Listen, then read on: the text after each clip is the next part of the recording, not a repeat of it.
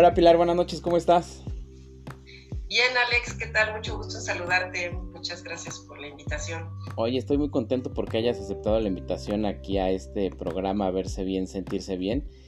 Me interesó muchísimo que terminaste el, diplomado en imagen ambiental y, entre otras cosas por eso te invité porque además de que hicimos el diplomado en imagen física juntos y que sé que estás terminando la, la consultoría en la maestría en imagen pública, quise platicar contigo porque justo el tema de imagen ambiental me llama la atención. Y fíjate que desde hace tiempo tengo una duda. ¿Qué hace una decoradora de interiores? ¿En qué se basa para tomar las decisiones que toma? Y antes de que me contestes a todas las personas que nos están escuchando, les voy a leer tu, semblanza para, para que sepan quién eres, con quién estoy hablando. Y bueno, pues inicio. Por supuesto, mexicana, 100% mexicana emprendedora exitosa. En, sus inicios estudió la carrera en diseño de interiores, con la que se desarrolló profesionalmente en las principales empresas de la comunicación.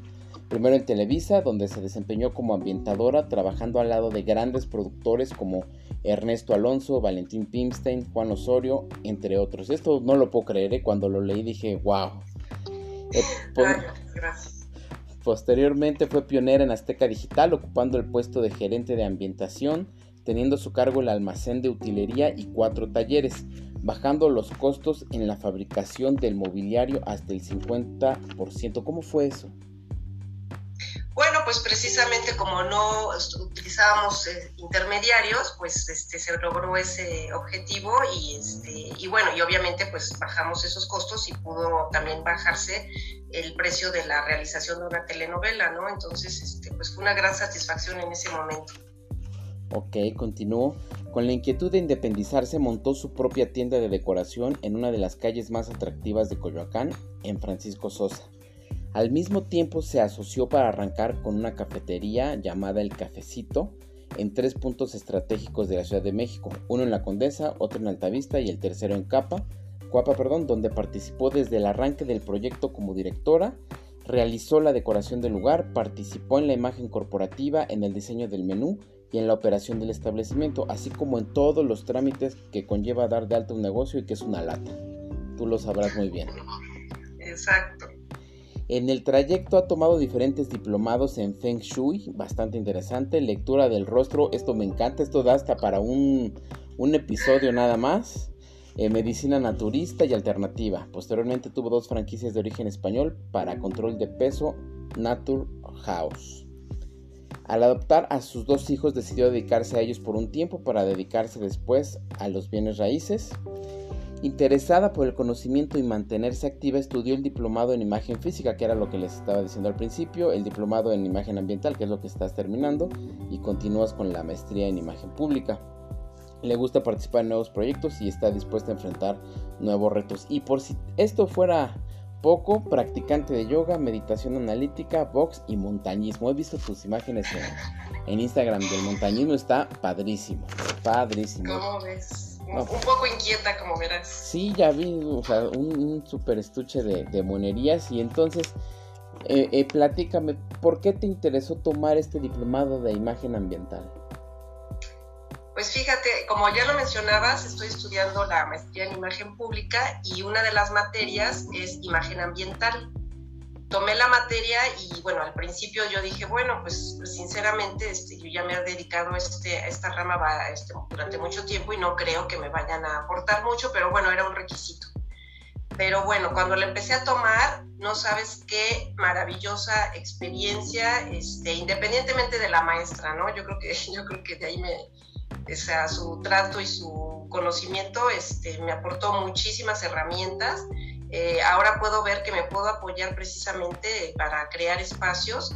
Eh, sobre todo esto es desde el lado psicológico, lo que es la imagen ambiental. Y eh, aquí puedes ver que cada objeto tiene un significado. Entonces, dependiendo de la forma del color o de lo que quieras, la textura, te está comunicando algo. Entonces, todo eso fue lo que hemos estado viendo en el...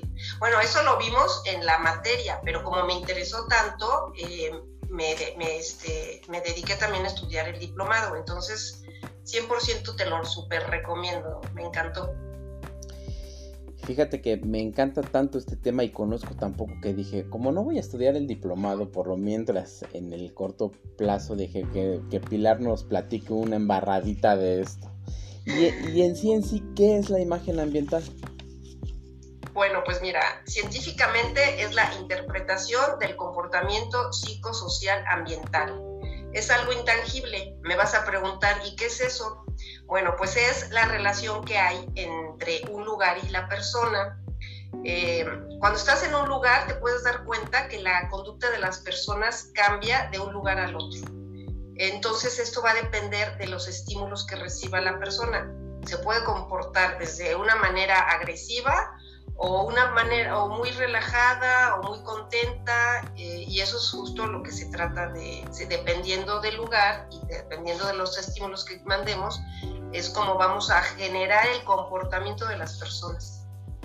Oh, súper interesante, o sea, no me imagino cómo pudieras adaptar un lugar para que una persona se, se comporte agresiva, o sea, generalmente estamos acostumbrados a, que al contrario sean lugares tranquilos, ¿no? O al menos en mi caso es lo que yo he observado, pero un, por ejemplo un lugar agresivo o, que te puede... No, bueno, ahí va a depender mucho de la, de la situación, ¿no? Eh, por ejemplo, si tú estás en un restaurante y quieres que una persona esté muy contenta, pues vas a... y que permanezca más tiempo en ese lugar para que consuma más, esos son los estímulos que tú vas a mandar.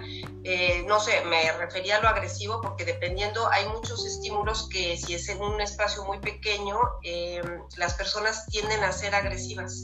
Entonces, obviamente eso es lo que queremos evitar, pero a veces las circunstancias pues no nos lo permiten, ¿no? Entonces, más bien ahí es donde ya se analiza por qué la persona se comporta de esa manera. Híjole, pues justamente esa es una de mis preguntas finales, pero al principio del episodio mencioné qué hace una decoradora de interiores, en qué se basa para tomar las decisiones que toma. ¿Cuál es entonces la diferencia entre un asesor en imagen ambiental y una decoradora de interiores? Claro, mira, pues te iré respondiendo poco a poco. Principalmente la decoradora se encarga de la parte eh, estética del interior de un espacio. Esto quiere decir que, por ejemplo, el arquitecto diseña el cascarón, ¿no? las paredes, la estructura, la fachada. Y los decoradores, ahí es donde le damos un toque final con los accesorios, ¿no? El mobiliario, los adornos, las cortinas, los cuadros. En, el caso de las decisiones, pues primero lo que tienes que saber es que le gusta al cliente. Eh, ahí es donde ya intervienes, porque obviamente te vas a basar en, lo que él le gustaría, pero aquí en base al conocimiento, pues tú ya le puedes sugerir el estilo, el manejo del color, las tendencias. El lugar geográfico, pues es sumamente importante. O sea, no es lo mismo estar en la playa o decorar algo en la montaña o decorar en una gran ciudad, ¿no? Entonces, estos son lo que tenemos que basarnos. Y bueno, pues aquí entra mucho la, sensibilidad de, pues cada decorador. En el caso de las diferencias, es, pues yo diría que es un complemento, ¿no? La decoradora va enfocada a lo estético. Aquí se podría decir que es el arte de acondicionar y decorar un lugar y en cuestión de la imagen ambiental suma la parte psicológica. O sea, conocemos, tenemos que conocer a esencia al cliente, ¿no? Eh, aquí lo tenemos que, perdón, analizamos cada detalle y no solo que se vea bonito, sino que tenga una razón de ser. Esto significa que cada objeto representa, aquí como te mencionaba, las formas, el color, las texturas, eh, todo influye en para el espacio y aquí nos va a dar el comportamiento de las personas. Y trata, lo que, la intención es que el espacio refleje la esencia de la persona o el lugar que queremos ambientar. Ah, ese es el punto, ese es lo más importante, reflejar la esencia, pero podría ser la esencia del cliente o la esencia de, de la empresa o ambas. Exacto, aquí ya va a depender si es, por ejemplo, una casa habitación o un lugar asignado a una persona, pues va a reflejar la esencia de, la persona. Si es un lugar, una empresa o un restaurante o X lugar, obviamente va a representar la esencia del lugar. Entonces, aquí ya tendríamos que, ahí es donde entra eh, la entrevista a profundidad, ¿no? Si vamos a, a qué cliente objetivo vamos a llegar, como pueden ser varios, y dependiendo en una segmentación o, o, si es un lugar específico para una sola persona, ¿no? O una familia o una pareja, una cosa así, ¿no? Me queda claro, me queda claro. ¿Cuáles son los elementos a considerar para tener una adecuada imagen ambiental? Bueno, pues como te mencionaba, aquí se consideran varios factores. Primero que nada es la entrevista a profundidad con el cliente, ¿no? ¿Qué es lo que quiere? Y, independientemente de eso, aquí vamos a poder eh, detectar la personalidad, ya sea del lugar o de la persona. Entenderlo de esta manera, podemos eh, relacionar que tiene que ser, eh, tenemos que llegar a que el espacio sea coherente con el cliente y con el espacio. Entonces es donde hacemos ya la propuesta del mobiliario, de las formas, de los colores, de las texturas, de la distribución, de la imagen, la iluminación. Aquí entra todo, ¿no? Aquí ya entra la temperatura, los aromas y bueno, este, un sinfín de, de herramientas que tenemos. Está genial, está genial. Controlar esos estímulos se me hace increíble. Así es. Y justamente ahorita que decías del aroma, muy cerca de mi oficina se encuentra el Hotel Four Seasons. Y cada vez que paso por ahí, me agrada que aún en la calle, o sea, sin, sin siquiera entrar, en la calle se percibe un aroma rico, a perfume. ¿Qué tan importante es el aroma en un lugar? Pues fíjate, aquí el aroma juega un papel muy importante. Es un estímulo tan sutil que genera emociones emite vibraciones que te hacen sentir ya sea agradable o desagradable. Hay estímulos donde se ha demostrado que puede afectar lo que te decía, la conducta de las personas. Esto va a depender de la sensación que queramos emitir para sugerirte el aroma. Wow, y por ejemplo, en el hotel, ¿qué ¿cuál es el estímulo que se quiere, hacia dónde se quiere llegar? Bueno, pues eso yo no te sabría decir exactamente porque no tengo conocimiento de ese hotel, pero yo te puedo ahorita, por ejemplo, decir, en una oficina, los estímulos que queremos mandar, pues es que la gente esté activa, que, esté, que sean dinámicos, que tengan mucha energía, que estén despiertos. Entonces, por ejemplo, en una oficina, los, los aromas que yo te podría sugerir sería un aroma cítrico. Ese aroma, o sea, te despierta, te reaviva, te o sea, súper eh, recomendable. Ok, por ejemplo, existen estos aparatitos Glade que se colocan en la pared y todo. ¿Recomendarías tú un, un Glade en, en aroma cítrico en las oficinas? Ahí es eh, la cuestión que te mencionaba. no es nada más poner por poner, es todo un estudio. Yo, eh, yo tengo la experiencia o el conocimiento de que estos aromas también como son artificiales, a la larga también te pueden afectar de alguna manera. No hay como un color, pero un aroma que sea natural y para eso hay empresas que son especialistas para esa, esa cuestión, ¿no? Entonces ahí ya se tiene que contratar a estas personas, hacen todo ese estudio, esa gama, eh, y entonces es cuando ya te pueden sugerir. Ahora hay varias este, formas de, de, esparcir e-, ese aroma, ¿no? Eh, pueden ser difusores, pueden ser este, inciensos, puede ser una gama de, artículos que te pueden ayudar a eso. Pero ya ahí ya la sugerencia es, ya va a depender del espacio y del lugar, obviamente. Pero sí, o sea, ahorita yo no te podría decir porque va a depender justo del, del lugar específico, ¿no? Para que lo puedas adaptar al, al justo al cliente. Se me hace que me voy a llevar a mi oficina una plantita de limón o hierbabuena a ver qué, cómo se comportan mis compañeros, ¿eh? Pero se me hace bastante interesante porque justamente yo tuve un jefe que y hubo cambio de administración, llegó y lo que hizo fue poner el Glade en zonas estratégicas de la, de la oficina, era una oficina, era un piso. Entonces cada 15, 30 minutos había un shot de aroma y me llamó mucho la atención porque jamás en mi vida en una oficina yo había visto que alguien, para alguien fuera tan importante el, el aroma.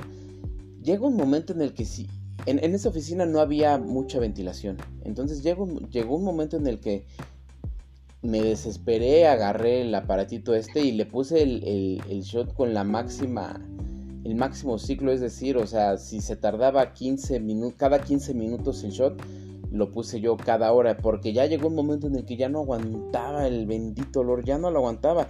Exacto. Y, por más que abríamos puertas y demás, al no haber una ventilación adecuada, no, yo ya no, no quería saber nada. Entonces, es más, hasta luego hice trampa, por ahí lo, lo echaba en el baño. Pero ojalá. Pues sí, es que ese olor es para el baño. Sí, no, llega, te llega a marear definitivamente. Entonces, no nada más es de poner el aroma por ponerlo. O sea, y justo tiene que ser algo sutil. Si me estás diciendo que era cada 15 minutos, puedo entender que llega un momento en que te marea. Sí, horrible, horrible. Pero bueno, fíjate, regresando a la oficina y a lo que comentabas al principio, para mí no es cómodo trabajar en una oficina con espacios pequeños. ¿De qué manera nos afecta trabajar en un espacio reducido? Platícame un poco más a profundidad. Ah, pues fíjate, aquí va a venir a colación lo que te mencionaba de, llegar a provocar inclusive eh, violencia en las personas el, un espacio reducido te puede provocar la sensación de hacinamiento. Entonces, como te menciono, esto provoca agresividad en las personas. Las personas no van a responder de manera adecuada al trabajo, van a sentirse incómodas. Eh, para las oficinas hay todo un protocolo para los espacios. Se toma en cuenta desde el lugar donde está sentado, o sea, la silla, si tiene un respaldo adecuado, si tiene brazos, la altura del escritorio, la altura de la computadora, si te queda a una distancia cómoda. La iluminación es básico que haya en una oficina, pues, donde sea, es importantísimo la luz natural pero en una oficina creo que es todavía muchísimo más importante, ¿no? Porque pues estás trabajando y necesitas eso para estimularte. Y bueno, también te va a influenciar mucho la proxémica. Esto quiere decir la distancia entre persona y persona. Si tú estás muy cerca de una persona, va a llegar un momento en que te vas a sentir incómodo. O sea, como que uno necesita una distancia casi, casi así abriendo los brazos, como que se genera la, la energía, ¿no? Entonces, si tú estás muy pegado a una persona, si no estás en las condiciones adecuadas, si no tienes el asiento adecuado, pues no, eso no, va a funcionar. Entonces, en lugar de que sea la, gente productiva, pues va a generar todo lo contrario. Molestia, este, van a estar enojados con el jefe y pues eso es lo que, justo que en una oficina es lo que no queremos lograr, ¿no?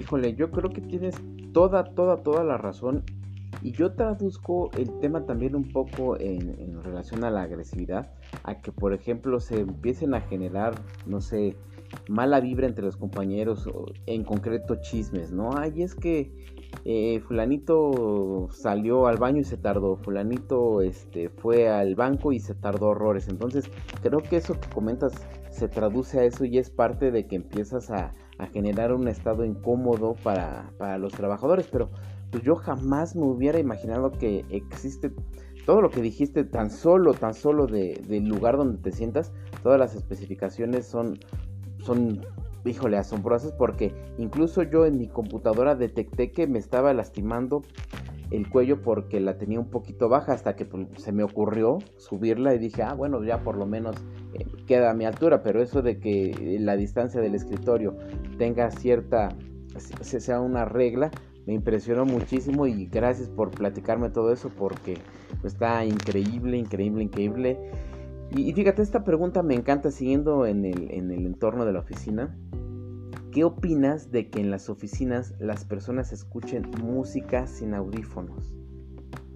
Pues fíjate, aquí en lo personal yo creo que es un distractor. Y por otro lado, pues es falta de respeto, ¿no? Porque a unas personas les gusta un tipo de música y a otros, pues otra totalmente diferente. Aquí la cuestión es que no te puedes enfocar en dos cosas al mismo tiempo. Lo que es un hecho que hay personas que se motivan con la música, lo correcto sería que hubiera música ambiental con cierto ritmo, cierto volumen, y esto estimula a las personas la música genera una vibración y esto, eh, una vibración adecuada, y esto hace que genere dopaminas y endorfinas, lo cual influye en el estado de ánimo. Pero si uno está escuchando rock and roll y al otro le gusta, no sé, la cumbia y al otro le gusta la ópera, pues definitivamente se hace ahí un concierto tremendo, ¿no? Entonces, pues no tiene que ser una música ambiental este, que vaya de acuerdo justo al, pues a la oficina, ¿no? depende de qué es el área, ¿no? O sea, depende de qué es el área sería la recomendación, pero yo intuiría como de manera general algo un poco más como entre que te active y entre relajado sin que te lleve al límite de la actividad, más o menos, ¿no? Sí, sí, sí, o sea, hay ritmos, para eso hay ritmos, hay, se les llama golpes, golpeteo, eh, entonces cada música tiene un, cierto ritmo, entonces efectivamente va a depender del lugar, va a uno para que no te vayas a dormir, otro para que no te vayas también a acelerar y ya cabes hasta con más este, ansiedad, ¿no? Entonces sí, todo, es, todo tiene su, su estudio. Híjole, se me hace súper interesante porque entonces imagínate, estás cerca de tus compañeros de trabajo en, en la oficina eh, el cuate de allá está escuchando rock, el cuate de allá salsa, entonces imagínate, o sea, va a aparecer un ring y es que sí sucede, o sea, a lo mejor no los golpes, pero sí llega un momento en el que te tienes que salir de ahí porque generas tanta incomodidad entre tus compañeros que dices, ya, párenle con razón, ahora entiendo por qué tanto chisme, tanta cosa en las oficinas, oye. Pues fíjate yo creo que aquí esto se da mucho tal vez en las oficinas de gobierno, ¿no? Tal vez los protocolos no están bien establecidos y ya en, otro tipo de oficinas creo que ya esto sí está más planteado o al menos tienen más este, estructura, ¿no? Como para tener esa idea de que pues no te, o sea, el comportamiento de ciertas personas, de cada persona pues no puede ser, sabes que a mí me gusta esta música y voy a poner esta música y entonces sí, pues todo es una, estructura, un protocolo, un estudio, un, manual, ¿no? O sea, todas las empresas tienen que tener un manual de fundamentos donde estén especificados todo este tipo de, cuestiones, ¿no? Precisamente para la sana convivencia de, pues, entre las personas, porque no es lo mismo estar dos o tres empleados tal vez, que se, tal vez se pongan de acuerdo en la música, a que estén ya, no sé, 50 en una misma área y, este, cada quien quiera poner su, música. Y fíjate que para finalizar este punto, yo agregaría como recomendación para las personas que nos escuchan que si, si van a escuchar música y es porque pueden trabajar de una mejor manera, yo les sugeriría que se pusieran audífonos, pero nada más uno porque a veces cuando las personas se ponen dos audífonos se alejan del exterior y entonces uno percibe que, están comunicando mm, falta de, importancia a su, alrededor o que solamente quieren estar en su mundo encerrados sin importar lo demás. Y por ejemplo, cuando te habla una persona para asuntos de trabajo y no te escucha, pues dices, oye, ¿qué onda, no? porque porque me haces caso? Entonces yo, yo sugeriría esa parte y como decías, en, las oficinas de gobierno no hay un estudio, no hay, yo te lo puedo asegurar, no hay un estudio, no hay protocolos, no hay, o yo en mi experiencia no he visto a nadie que se interese por establecer una mecánica así. Entonces, a diferencia, por ejemplo, en los restaurantes, ¿no? Que ahí sí te ponen, depende del restaurante que vayas, es la música que te ponen, porque hay unos en los que casi casi hasta te quieren correr y en otros hasta te invitan a quedarte y, y a seguir, este, comiendo, a seguir tomando, ¿no? Exacto, pues sí, aquí va a depender justo de lo que quieras, si quieras que la persona permanezca o si efectivamente ya lo quieres correr. Entonces, pues esos son los estímulos que, mandamos y aquí hacemos una invitación a las personas que no tengan ese manual de fundamentos, pues este sí, sí es necesario para su productividad. Por último, dinos algunos tips que nos ayuden para que cuando estemos en casa estemos más cómodos, porque todos de alguna manera organizamos nuestra casa eh, acomodando las cosas para que estemos más cómodos, pero ¿qué es en realidad o cuáles son las recomendaciones generales? Pues mira, una recomendación general yo te podría decir que para que tú tenga, eh, compres algún accesorio, lo que sea, de la sala, primero que nada tienes que ver las dimensiones de, del objeto o de la sala, o, de, o sea, en base al lugar tienes que adaptarte.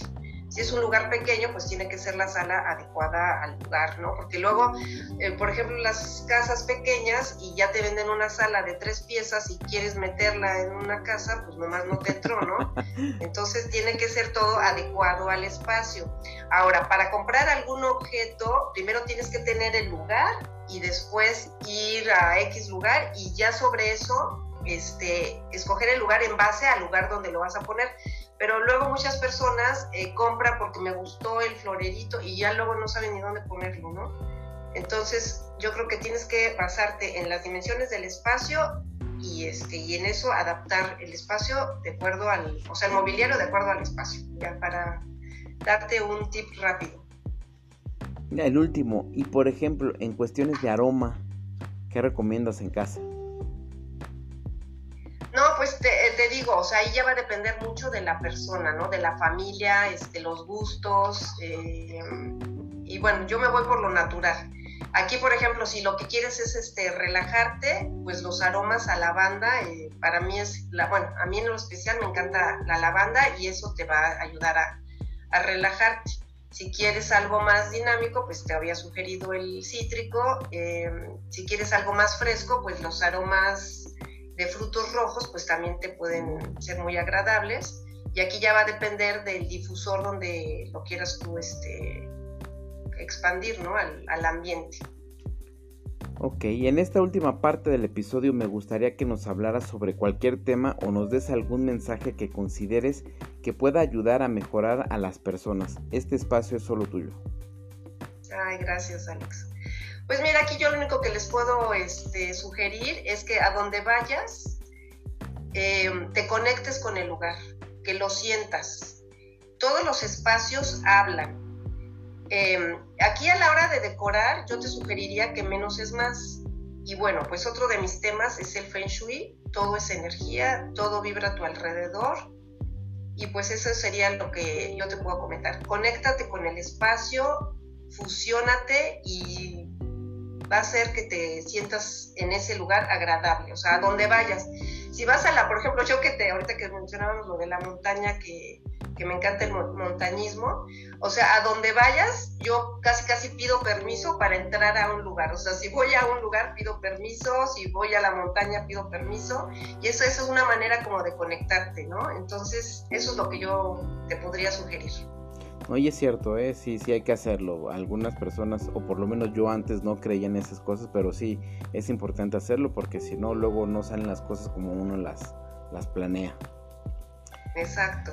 Oye. Y no tener expectativas, más que nada ahorita que decías, no tener expectativas, porque si llegas a un lugar y ah, estás con una idea de que va a ser de determinada manera, como que ya ahí empiezas a rozar. Si no tienes expectativas de nada, todo fluye.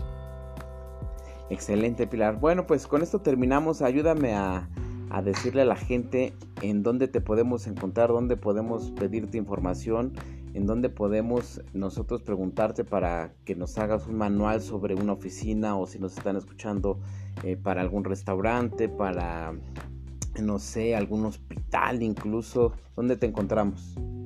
Claro, pues mira, todas las personas que estén interesadas en alguna asesoría, alguna, alguna sugerencia, se pueden comunicar conmigo a mi celular o por WhatsApp, que sería el 5548 50 78 70. O si me quieren seguir en mi Instagram, realmente subo puras eh, fotografías de momentos agradables, pero bueno, pues ahí también me pueden contactar. la dirección sería es Pilar Campos 88. ¿Algún correo? sencillo. Ah, bueno, pues mi correo es pilar.naturh.yahoo.com.mx. Me quedé intrigado con algunos temas, pero si estás de acuerdo, hacemos otro episodio sobre uno de los temas que me, me llamó la atención. Pero hasta aquí terminamos, Pilar. Estoy muy, muy agradecido porque me hayas regalado un poquito de tu tiempo sobre, por esta plática tan interesante para mí y seguro lo será para los demás. Por mi parte es todo, te deseo todo lo mejor y que termines pronto tu maestría. Ay, Alex, pues muchísimas gracias, gracias a ti por estar interesado y la verdad sí es un, estoy apasionada con este, con todos los temas que hemos mencionado, me apasiona. Entonces soy una apasionada de todo lo que, lo que hablamos. Me agrada, me agrada. Pues muchísimas gracias, que tengas buena noche, hasta luego.